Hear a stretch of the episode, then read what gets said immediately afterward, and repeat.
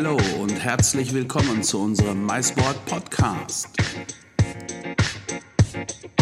Der Podcast der Meeting Incentive, Congress und Eventbranche zu aktuellen internationalen Themen und für Veranstaltungsplaner.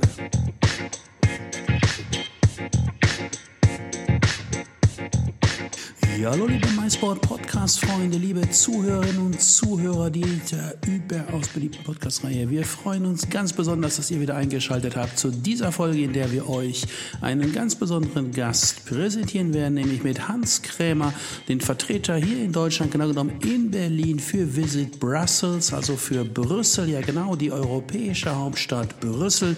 Und dass Brüssel eine ganz, ganz spannende und attraktive Maisdestination ist und weitaus mehr zu bieten hat als Atom Atomium und Mannequin Piss, Pommes frites und Waffeln sowie gutes belgisches Bier. Ja, das wird uns Hans Krämer hier in dieser Podcast-Folge exklusiv verraten. Also sperrt eure Ohren ganz weit auf, macht die Lausche offen.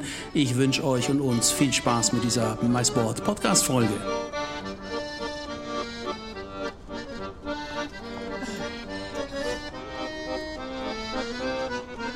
So, liebe Freunde des MySport Podcast, hier sind wir wieder mit einer weiteren und ich verspreche euch ganz spannenden Folge. Und diesmal schauen wir ganz tief gen Westen, denn wir schauen über die Landesgrenzen hinaus, also noch hinaus über Nordrhein-Westfalen in den Westen des Westen Europas und dort schauen wir in die europäische Hauptstadt Brüssel. Und da freue ich mich wirklich sehr besonders, dass wir heute Hans Krämer hier als Gesprächspartner haben. Lieber Hans, ich grüße erstmal nach Berlin und bist du so lieb und würdest dich unseren Zuhörerinnen und Zuhörern einmal kurz vorstellen? Hallo, lieber Peter. Hallo, liebe Hörerinnen und Hörer. Mein Name ist Hans Kremer. Ich bin der Vertreter in Deutschland für Visit Brussels, das Convention- und Verkehrsbüro der belgischen und europäischen Hauptstadt mit Dienstsitz Berlin, wie es der Peter gerade gesagt hat, und zwar innerhalb der belgischen Botschaft, die sich im Herzen Berlins, nämlich in der Nähe des Gendarmenmarkts befindet. Und von dort aus bearbeite ich halt die, äh, den Maisbereich in Deutschland, aber auch äh, nebenbei auch noch in Österreich und in der Schweiz.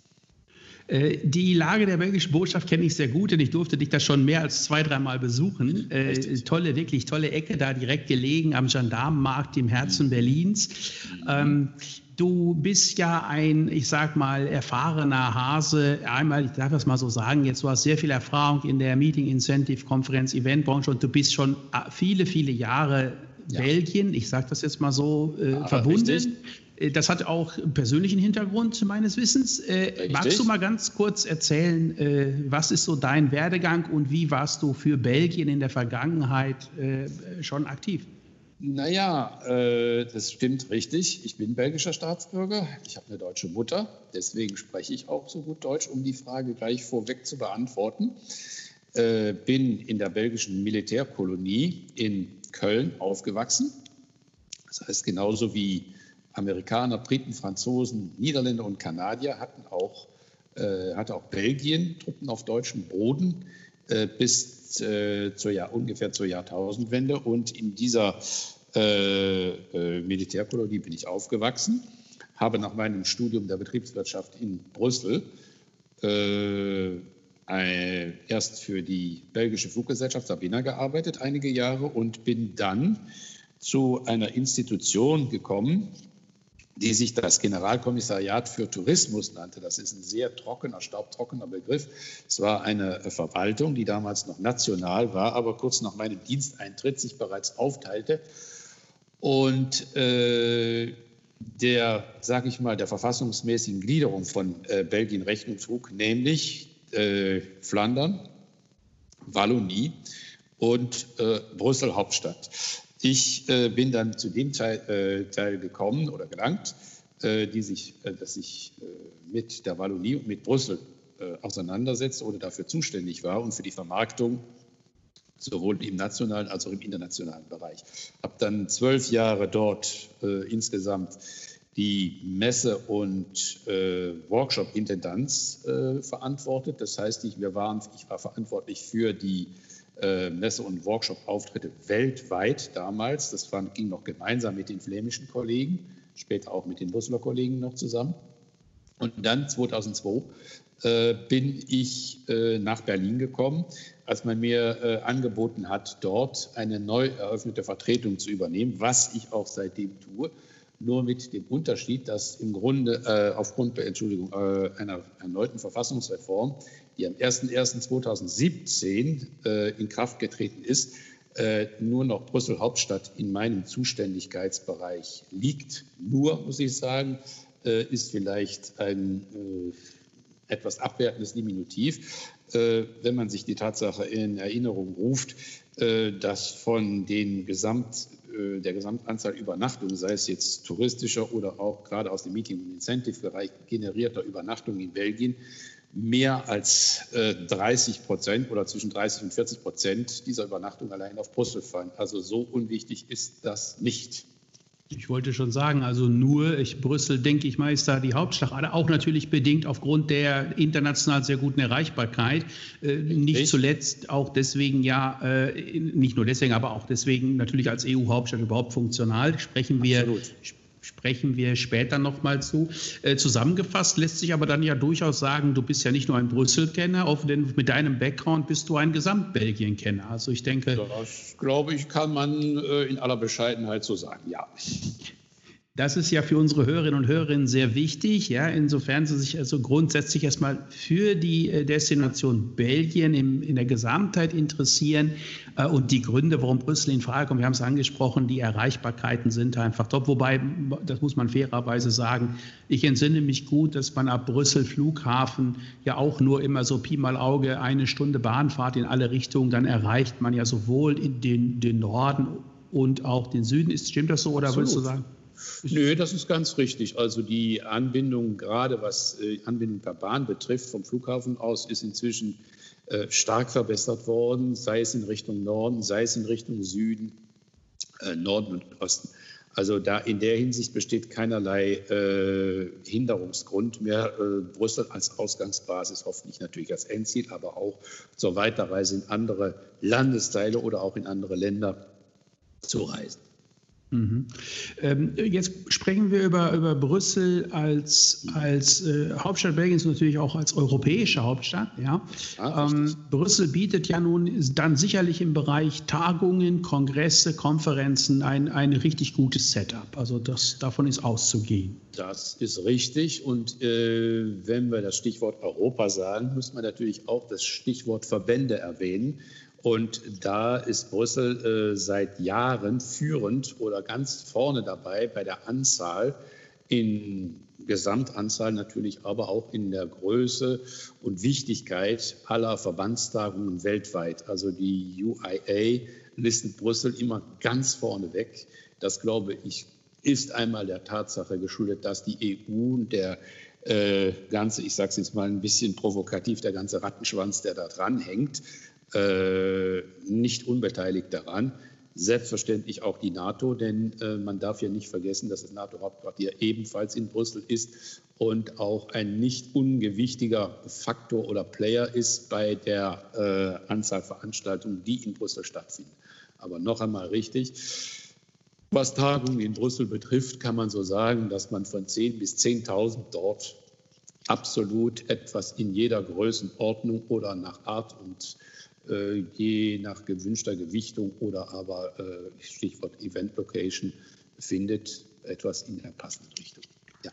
Sprechen wir über die EU, natürlich damit verbunden die vielen EU-Veranstaltungen. Das heißt, viel, sie wird wahrscheinlich gewisse Intervalle geben, ja, Absolut, äh, ja. wo die EU äh, besonders aktiv ist in Brüssel. Äh, wie klappt das, ähm, wenn ich jetzt Veranstaltungsplaner bin? Wie weit könnt ihr davor beratend auch eingreifen und sagen, Absolut. okay, als Beispiel, ich, ich würde jetzt den und den Zeitraum im Monat X vermeiden, weil ja, ja dort wahrscheinlich irgendeine große EU-Veranstaltung ist oder die äh, Politiker wie auch immer zusammenkommen, Fachausschüsse zusammenkommen etc. Mhm, wie, wie habt ihr da Übersichten? Könnt ihr Absolut. da Absolut. Wir haben sogar auf unserer Website, wenn man eingibt Mice Calendar, www.be oder auf der Website von Visit Brussels nachschaut unter Pro Conventions, äh, dann wird man sehr schnell fündig werden mit einem Kalender, wo beispielsweise auch ähm, die äh, Zeitfenster eingegeben sind, wo es besonders kritisch ist, weil entweder die EU gerade äh, in einer Plenarsitzungsperiode oder aber weil gerade auch größere Veranstaltungen, Stichwort Messen, Stichwort Events stattfinden, wo es äh, in puncto Unterkunft oder auch in puncto Locations äh, kritisch sein könnte. Das ist ein Service, den wir kostenlos anbieten und der auch jederzeit online abrufbar ist. Selbstverständlich äh, stehen wir natürlich auch äh, allen Ratsuchenden telefonisch oder äh, schriftlich zur Verfügung. Daran scheitert es ganz bestimmt nicht. Aber die Quellen, es noch einmal klipp und klar zu sagen, Informationsquellen bestehen, ja. Und äh, wir äh, behalten das sehr wachsam im Auge. Mhm. Du hast gerade angesprochen, äh, Service, also ihr steht zur Verfügung. Magst du noch mal bitte für die Hörerinnen und Hörer einmal umreißen? Also welche Art von Service können Sie erwarten äh, oder finden Sie jetzt, wenn Sie dich anrufen oder anschreiben? Wobei kannst du ein konkret helfen und bis wo geht das oder wo fängt das an und wo muss es dann irgendwann natürlich auch mal aufhören? Das fängt natürlich erst einmal damit an, wenn ich das auf meine äh, Person beziehen darf. Erstens, äh, dass man äh, erstmal einen kompetenten Ansprechpartner findet. Das nehme ich selbstverständlich auch für meine Kollegen in Brüssel in der Hauptgeschäftsstelle in Anspruch, dass wir dieses Know-how einmal kostenlos zur Verfügung stellen, dass wir erst einmal versuchen, mit den jeweiligen Planern genau zu definieren oder genau in Erfahrung zu bringen, was man eigentlich sucht, dass man diejenigen dann auch dementsprechend berät. Stichwort gerade bei Event Locations, vielleicht dieses oder jenes äh, in, äh, heranziehen oder aber äh, in die nähere Auswahl bringen und eventuell auch den äh, gewünschten Ansprechpartner nennen, der vor Ort äh, weiterhelfen kann. Und wenn es denn sein muss, dass man auch noch mal äh, diskret darum bittet, dass man diese oder jene Anfrage vielleicht auch mit der notwendigen äh, Zügigkeit oder Schnelligkeit äh, beantwortet. Das ist unsere, äh, eigentlich unsere Kernaufgabe. Natürlich, selbstverständlich bieten wir auch eine ganze Reihe von äh, Begleitservices, sei es Site Inspection, wenn es ernst wird, äh, sei es äh, weitere Ratschläge oder wie gesagt. Aber das Wichtigste, glaube ich, ist das, das persönliche Gespräch äh, das zur Verfügung stellen des Know-hows und die Nennung von, nach unserer Erfahrung, A, passenden Infrastrukturen, Stichwort Venues, und selbstverständlich auch Ansprechpartnern. Und äh, wenn es dann wirklich auch konkret wird, äh, wir verfügen, also für die Kollegen vor Ort haben auch die Welcome Services äh, bei größeren Kongress- oder Eventveranstaltungen, äh, dies, das dann äh, so weit geht, dass man beispielsweise auch am Flughafen ein äh, Welcome Desk installieren kann oder am Bahnhof. Also äh, das ist je nachdem, äh, nach Größe, Umfang und Wichtigkeit einer Veranstaltung von Fall zu Fall zu sehen oder auch zu entscheiden. Na gut, aber das ist ja in der Tat ein umfassender Service. Du hast es angesprochen, auch das Thema Site Inspections, also die Leute dann letztendlich vor Ort mit den, mhm. mit den Gesprächspartnern, die zuvor vermittelt wurden, zusammenzubringen, um eben auch zu schauen, passt es auch. Ich habe mhm. unlängst von dir eine Information bekommen, fand ich, hat mich sehr überrascht. Da ging es um, um Neueröffnungen. Da ging es ja. um Neueröffnung im Hotelsektor, aber auch im Location-Sektor. Und äh, ich ja. hab, du hattest mir freundlicherweise auch Bilder geschickt. Ich, wenn ich mich recht entsinne, bitte korrigiere mich, aber die Location im Bau hieß, oder was heißt im Umbau, weil es ist ja, ja eine bestehende Location, die da heißt Silo. Äh, äh Silo, äh, ja, richtig. Genau. Äh, weißt du da, äh, kannst du schon ein bisschen mehr verraten, außer die schönen Bilder, die du mir dazu mal mitgeteilt naja, hast? Ja, also ich möchte es mal so allgemein halten, bevor ich die Frage auf Silo richt, äh, konkret beantworte. Äh, es hat in Brüssel, äh, glaube ich, in den letzten 20, 30 Jahren ein Umdenken begonnen, dass man äh, alte Bausubstanz nicht irgendwie aus dem Stadtbild ausradiert, sondern sie gestaltet und erhält. Und das hat dazu geführt, dass Brüssel, äh, glaube ich, einer der Städte ist, die eine der höchsten oder eine der dichtesten Konzentrationen von Event-Locations äh, aufzeigen kann, die gerade in dem Bereich historische Location äh, dort äh, zuvor zu finden sind. Da gibt es übrigens auch äh, für die Planer, diesen Tipp gebe ich immer gerne so mit auf den Weg, wer sich mal einen Überblick darüber machen will, wie viel oder welchen Reichtum an Locations man in Brüssel einen so kurzen Abschnitt eigentlich finden kann, der sollte mal auf der Website venues.be, BE für Belgien, nach äh, surfen. Nachschlagen geht ja nicht, also, sondern dort mal reinschauen. Dort findet man allein bis zu 50 verschiedene Event-Locations. So, und was jetzt Silo betrifft, ich glaube, der Name Nomen ist Omen ist es. Es ist ein Industriekomplex in einem äh, Stadtteil, der, naja, sag ich mal, äh, nicht gerade im besten Zustand war, aber dennoch, glaube ich, ein Background sein kann für sehr spannende Event-Locations. Denn ich glaube, den Profis muss ich nicht sagen, dass man mit Licht, Ton und äh, sonstigen Effekten auch aus einer Fabrikhalle, die sonst grau und trist da äh, in der Landschaft steht, eine tolle Szenografie entwickeln kann. Und genau das soll Silo sein. Mehr möchte ich eigentlich auch noch nicht sagen, denn es soll ja eine Überraschung bleiben. Ja, dann will ich die Überraschung auch nicht weiter verraten. Ich habe nur Bilder gesehen. Ja. Äh, ich will nur so viel sagen, es scheint groß zu werden oder es ist eine sehr, sehr groß. große Location. Und auf den Bildern äh, hatte man dann äh, äh, motivmäßig, das fand ich, da musste ich dann doch schmunzeln, hat man ja dann auch was typisch Belgisches verarbeitet, was überhaupt niemals fehlen darf, wenn man über Belgien und über Brüssel spricht, nämlich das berühmt, die, berühmt belgische, die berühmte belgische Braukunst. Ja, oh, ja. ja, das, ist, das stimmt. Also insgesamt gibt es ja in Belgien über 400 verschiedene Biere mittlerweile und äh, nicht wenige davon gibt es auch in Brüssel. Äh, ich meine, äh, Peter, dich äh, brauche ich ja nicht davon zu überzeugen, welche tollen Biere wir in ganz Belgien, aber auch in Brüssel haben. Ich sehe es mal vom Cheleon ab. Das ist ja, glaube ich, diejenigen, die auf unseren Messeständen schon mal zu Besuch waren, bereits bestens kennen. Aber es gibt natürlich auch sehr viele tolle äh, Initiativen. Ich sage mal, man würde es auch vielleicht Start-up nennen, aber auch äh, in, der, in dem Bereich, was Bier ist und Bierbrauen betrifft, gibt es in Brüssel einige ganz tolle Initiativen. Eine davon äh, Brussels Beer Project die verschiedene Craft-Biere in, inzwischen sehr erfolgreich auf den Markt gebracht haben. Äh, das, um nur ein, dieses Beispiel da zu nennen, ist, glaube ich, auch ein lebendiger Ausdruck davon, welche Wichtigkeit gerade das Bier äh, in der belgischen und auch Brüsseler Kultur äh, nach wie vor innehat. Ja, ja, das ist richtig und das ist sicherlich auch ein ganz wichtiger Aspekt bei Veranstaltungen. Jetzt nicht nur das Bier, das Catering im Allgemeinen. Also gehen wir mal weg von den alkoholischen Dingen, sondern gehen wir mal auf das, auf das Catering im Allgemeinen. Äh, die belgische Küche Jetzt werden natürlich alle Hörerinnen und Hörer sofort sagen, ah ja, klar, Pommes. Ja, Moment. Also äh, da gibt es natürlich auch noch einen ganz feinen Unterschied. Ja, äh, ich meine, erstmal äh, in Belgien legt man äh, großen Wert darauf, dass für die Pommes nicht egal welche Kartoffel äh, dazu benutzt wird, ohne es allzu kulinarisch auswerten zu lassen, ausschweifen zu lassen. Entschuldigung.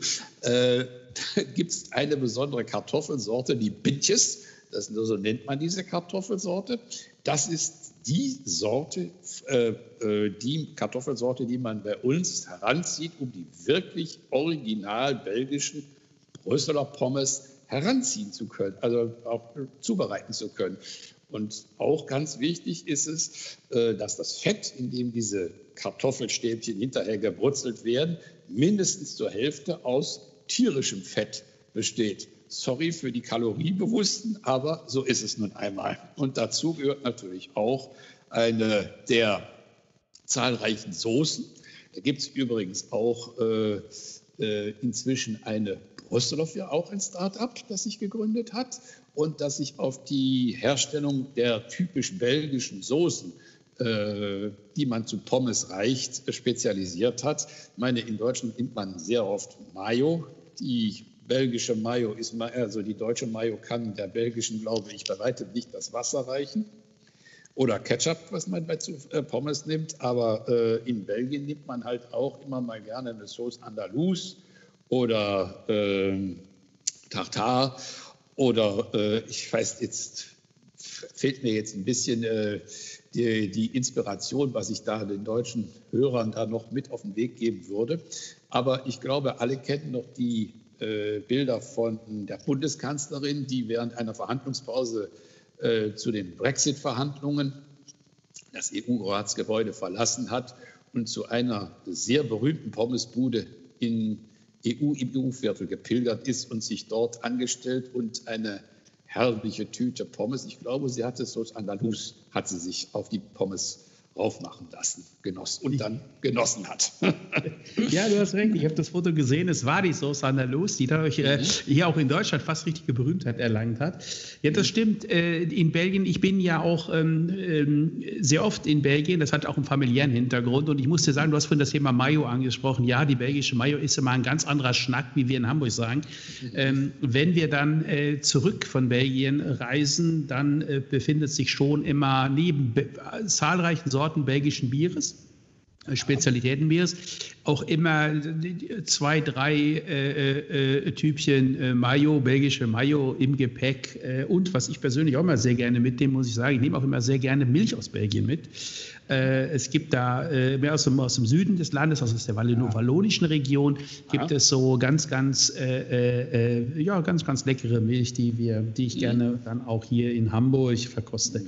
Du, ähm, wir haben über, über Brüssel gesprochen, wir haben über die EU gesprochen. Jetzt weiß ich, es ist in Belgien ja so eine Geschichte, was die Sprachen betrifft. Also wenn ich von ja. Norden bis ganz nach Süden und auch die, das Verstehen, das Verstehen werden. Ja? Mhm, Jetzt ist ja. natürlich Brüssel äh, als EU-Hauptstadt, ich denke mal, mit Englisch sollte es null Probleme geben, sich mit Suppliern oder mit Anbietern auseinanderzusetzen. Wie, wie ist so allgemein dort in Brüssel? So, ich sage mal die Deutschkenntnis, ist das auch vorhanden, in Teilen zumindest? Oder? Auch absolut. Man äh, darf ja schon nicht vergessen, dass äh, Deutschland als der wichtigste Player in äh, der EU sehr präsent vor Ort ist und das schlägt sich natürlich auch äh, in der, äh, also der, des Gebrauchs und des Umgangs mit der deutschen Sprache nieder. Das äh, sollte man nicht verheimlichen. Klar, in Brüssel wird hauptsächlich Französisch und Niederländisch gesprochen, aber eben auch Deutsch. Aber um deine Frage zu beantworten mit Englisch, ja, es ist überhaupt gar kein Problem. In keinster mhm. Weise. Na, es gibt ja in Belgien drei Landessprachen, Französisch, Niederländisch, aber auch Deutsch. Aber ähm, äh, in Brüssel, glaube ich, hast du mit Englisch keinerlei Probleme, um dich äh, mit, den, äh, mit den Suppliern zu verständigen. Im Gegenteil. Mhm. Äh, reden wir über etwas, was immer auch wichtig ist bei Veranstaltungen, nämlich das, ähm, der monetäre Aspekt, sprich das Budget. Ähm, Brüssel versus London. Äh, welches, welches der beiden, welche der beiden Städte dürfte die teurere sein? Das ist ein, eindeutig London. Ich glaube, da sind wir nicht weit vor, also von einem Unterschied bis zu 50 Prozent, je nach Art und Umfang einer Veranstaltung. Also das glaube ich auch, sollte man vielleicht auch sagen. Äh, es ist ein weit verbreiteter Irrtum, dass beispielsweise Hotelzimmer die äh, von, Hotel, von Häusern, zu großen Ketten gehören, dass die überall gleich groß sind. Das stimmt überhaupt gar nicht. Also meine Erfahrung ist äh, durchweg, sind die Hotelzimmer in Brüssel großzügiger geschnitten, als es in, äh, der Fall in von dir äh, angesprochen London oder auch Paris äh, oder sonst wo ist. Also das ist meine Erfahrung. Das Value for Money fängt schon damit an, dass man größtenteils auch äh, mehr Räumlichkeit hat. Spielt vielleicht bei einer Tagung eine nicht so große Rolle, aber ähm, ich glaube, äh, im Nachgang äh, muss man das dann doch äh, dahingehend positiv bewerten, dass äh, auch wenn es, wie ich gesagt hatte, ein Ketten, also ein Hotel ist, das zu einer großen Kette gehört, dass sich die Häuser durchweg einen eigenen Charakter bewahrt haben. Und glaube ich, das ist ganz wichtig. Das ist nicht nur für äh, die Größe eines Hotelzimmers wichtig, sondern man spürt auch ein gewisses Brüsseler Flair dort. Ne? Es, egal, ob es ein äh, Haus ist, das irgendwie traditionsgeführt von einer örtlichen, äh, von einem örtlichen, ein örtlicher Betrieb ist, oder aber ein Kettenhotel. Das Flair ist immer doch vorhanden, sondern diese etwas, diese Gelassenheit, würde ich sagen. Und diese Gelassenheit, glaube ich, das, äh, das reflektiert Brüssel auch. Das reflektiert auch die EU. Und ich glaube, wenn ich es mal so sagen darf am Rande, Brüssel tut der EU gut und nicht nur die EU Brüssel, sondern man nennt das Ganze etwas gelassener. Und äh, mhm. das färbt, glaube ich, äh, das ist eigentlich Das ist etwas, was man in dieser Stadt so als ein Lebensgefühl, dieses etwas Gelassene.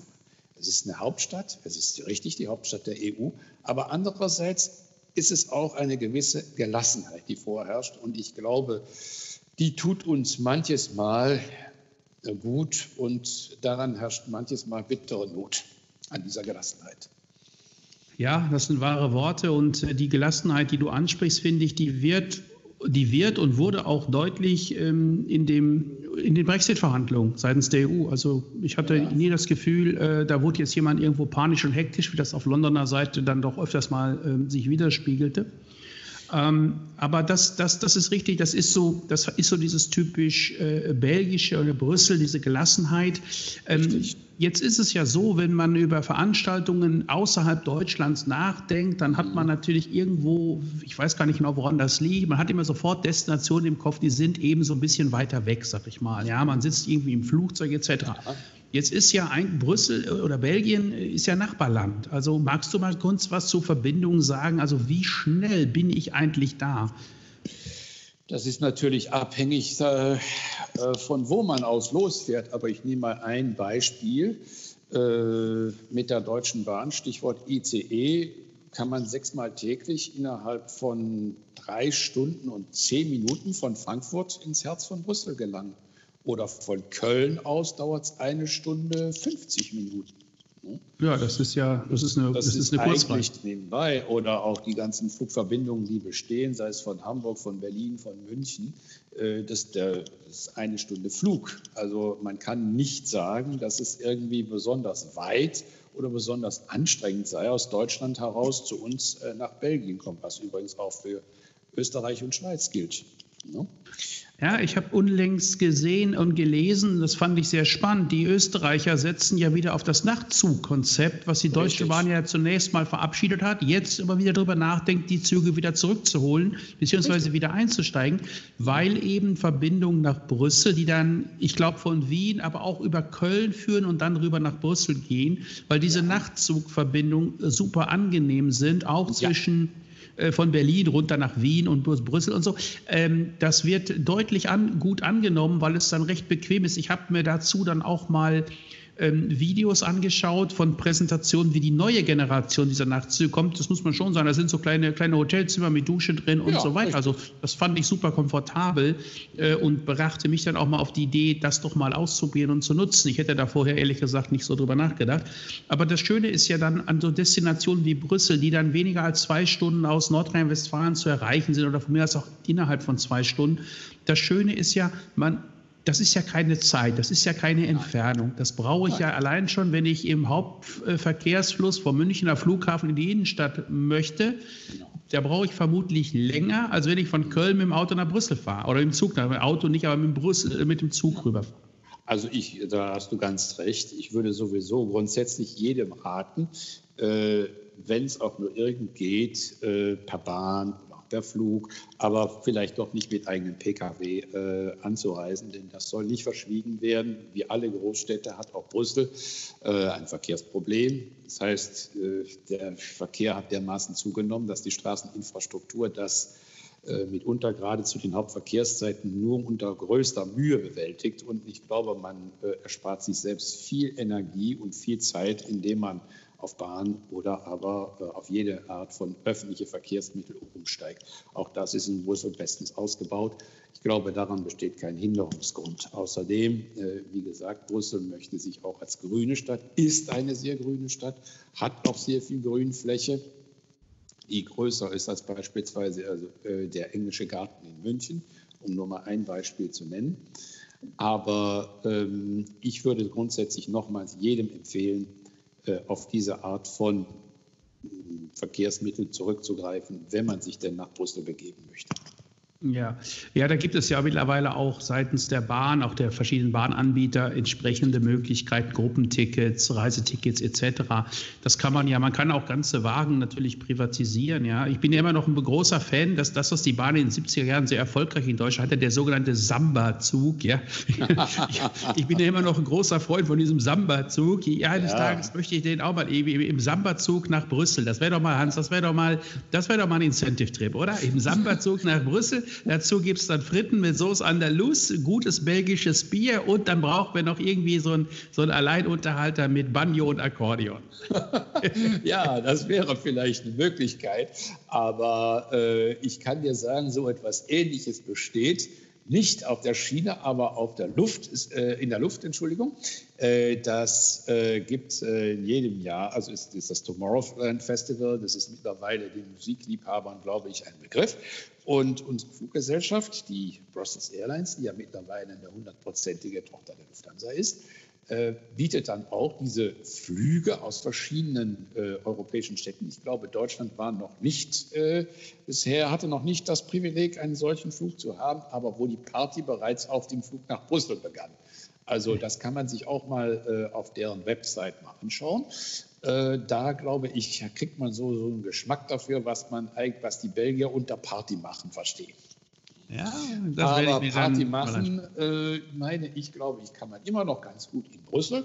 Da gibt es übrigens auch äh, eine ganz tolle Ausgehszene, oder die kennt man natürlich nicht. Das ist so eine Art Geheimtipp. Man braucht da fast jemanden, äh, der einem da mal so ein bisschen den Weg weist. Ich habe übrigens auch einen sehr netten Kollegen in der Hauptgeschäftsstelle, der hilft denjenigen, die darüber äh, mehr wissen möchten, sehr gerne weiter. Und der kümmert sich eigentlich praktisch nur darum, in diese Nightlife-Szene, um irgendwie da, äh, irgendwo irgendwelche Szene, Kneipen und Clubs wieder mal aufzutun. Ne?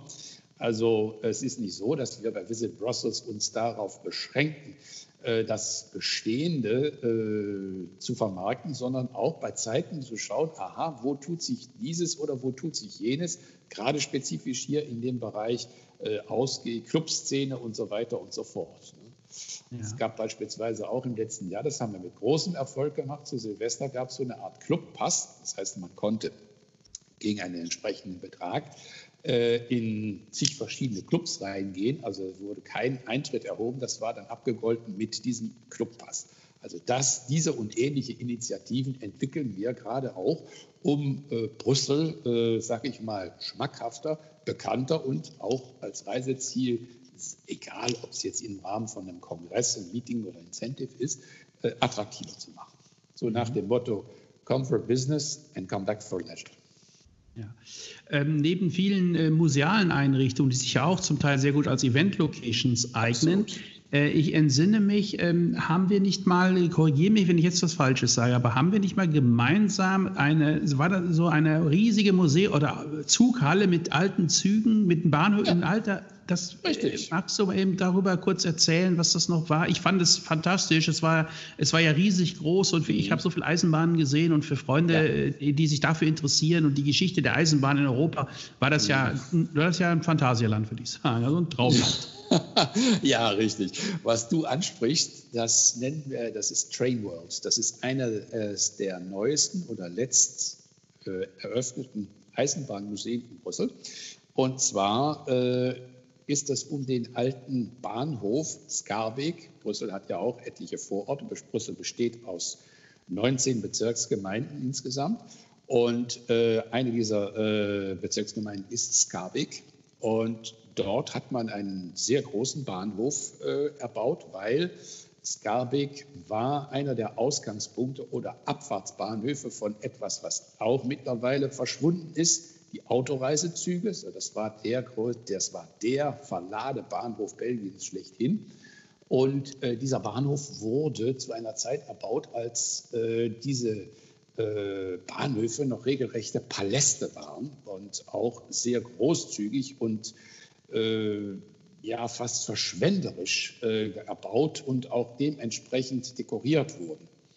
Und um diesen Bahnhof herum, in dem es in den letzten Jahren still geworden war, hat man dann einige Hangars, Hallen erbaut und darin wiederum, wie gesagt, einmal die Geschichte der belgischen, aber auch vor allen Dingen, aber auch der internationalen Eisenbahn- und Zugentwicklung äh, dargestellt. Ne, also dort äh, kann man auch noch äh, eine Nachbildung oder ein Original TEE, e, also das ist der Trans-Europe Express, das ist der Vorgänger des heutigen Thalys oder des TGWs, äh, noch einmal sehen. Also dieses und andere Raritäten. Aber wie gesagt, äh, weil diese Bahnhöfe damals sehr großzügig gebaut worden äh, sind, ist es halt auch eine ganz tolle Event-Location mit einer einmaligen Akustik.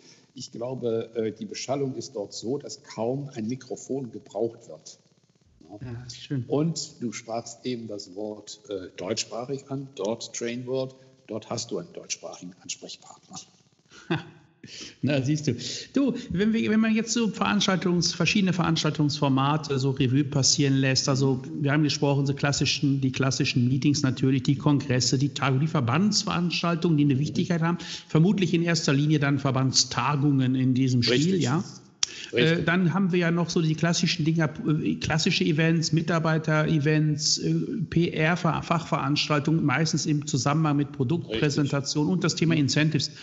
So mal Hand aufs Herz, wo würdest du sagen, so von der Gewichtung her, welches dieser Disziplinen würdest du für Brüssel ganz nach oben schieben?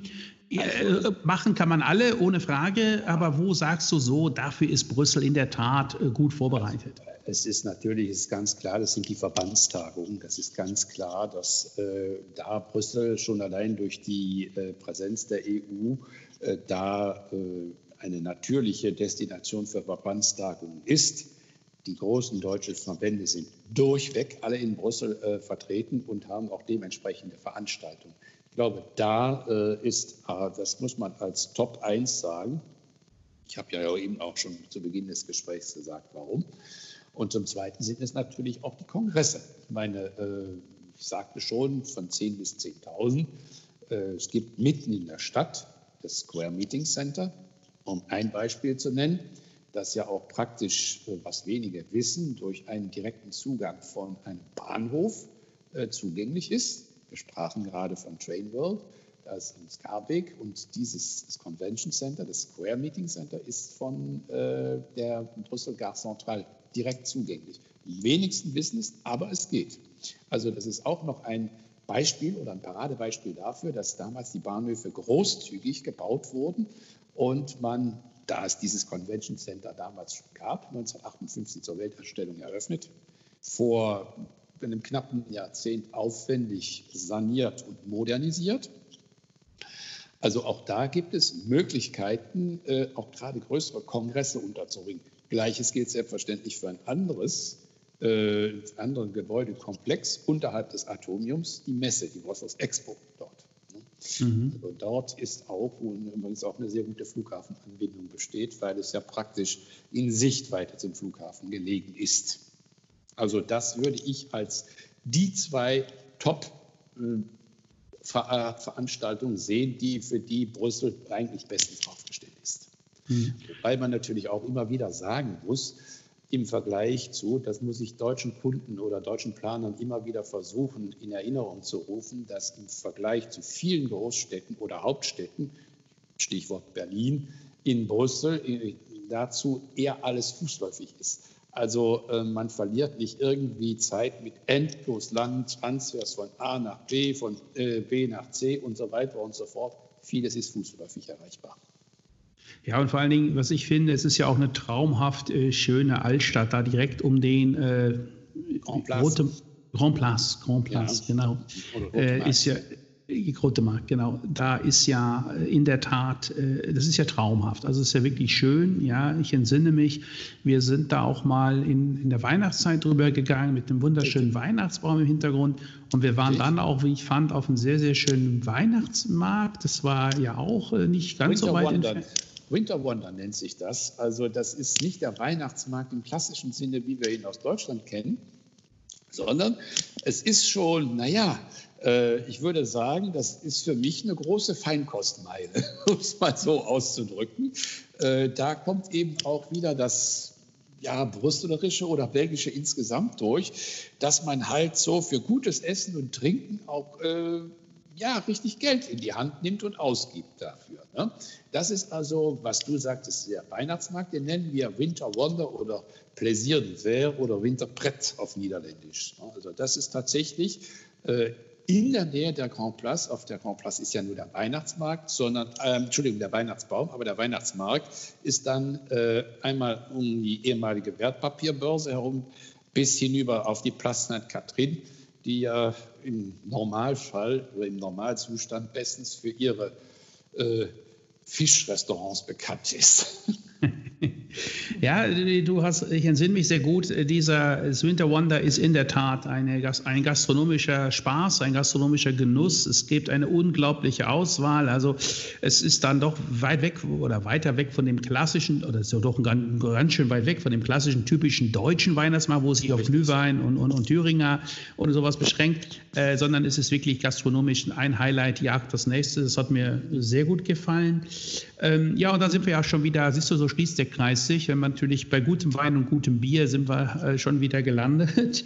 Nein, aber es, es ist ja auch in der Tat etwas, wofür das Land und auch Brüssel speziell steht. Lieber Hans, zum Abschluss noch mal eine ganz persönliche Frage jetzt. Wenn du für dich, du kennst Brüssel aus dem FF, hast du für unsere Zuhörerinnen und Zuhörer so ein Plätzchen oder eine Stelle, es kann auch ein Museum sein oder ein Ort, es kann ein Theater sein, wo du sagst, das ist so etwas, was dir persönlich wirklich gut gefällt, wo du dich gerne aufhältst oder dich gerne mal, gerne mal hingehst, etc.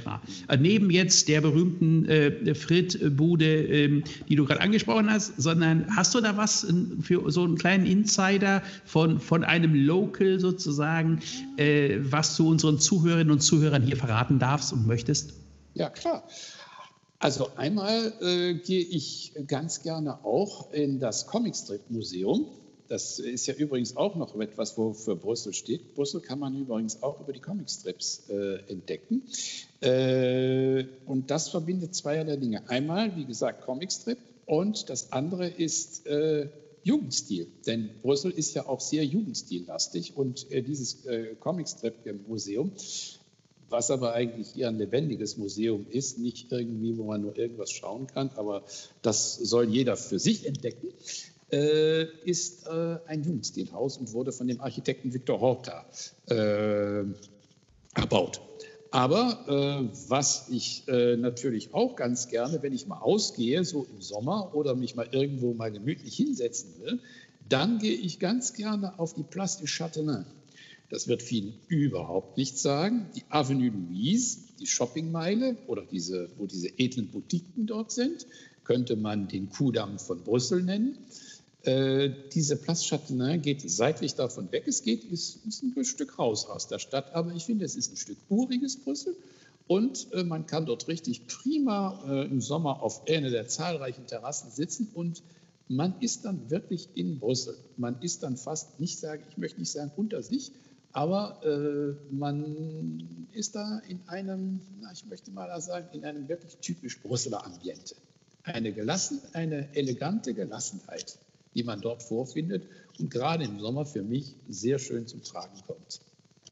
Das klingt nach einem wirklich guten Geheimtipp und du hast es angesprochen, die Comic-Szene, die wollen wir nicht außer Acht lassen. Äh, die berühmteste Comicfigur in, in Deutsch ist es, heißt es ja Tim und Struppi. Wie, wie, ist, wie heißt das Original? In, wie nennt ihr das in, wie heißt es in Belgien im Original? Tintin et Milou auf Französisch, Tim und Kuifje. Tim und Kuifje. Kuifje, Kuifje auf ah. Aber äh, es ist ja klar, aber es gibt noch einige andere, die äh, bekannt sind, äh, die man fälschlicherweise für eine niederländische Kreation hält. Das sind die Schlümpfe. Diese kleinen blauen Männchen mit den weißen Mützen ist auch was Belgisches. Die aber wir könnten, diese, wir könnten da, das könnten wir noch ewig weiter fortsetzen, aber äh, um nur diese beiden mal zu nennen, das sind tatsächlich belgische Kreationen. Man könnte sogar sagen, ich sage es doch vielleicht das, was um das Thema Comic zum, äh, abzurunden, ähm, Asterix und Obelix ist auch zum, äh, zur Hälfte belgisch. zur Hälfte. Einer der Väter von den beiden Galliern war ein Belgier.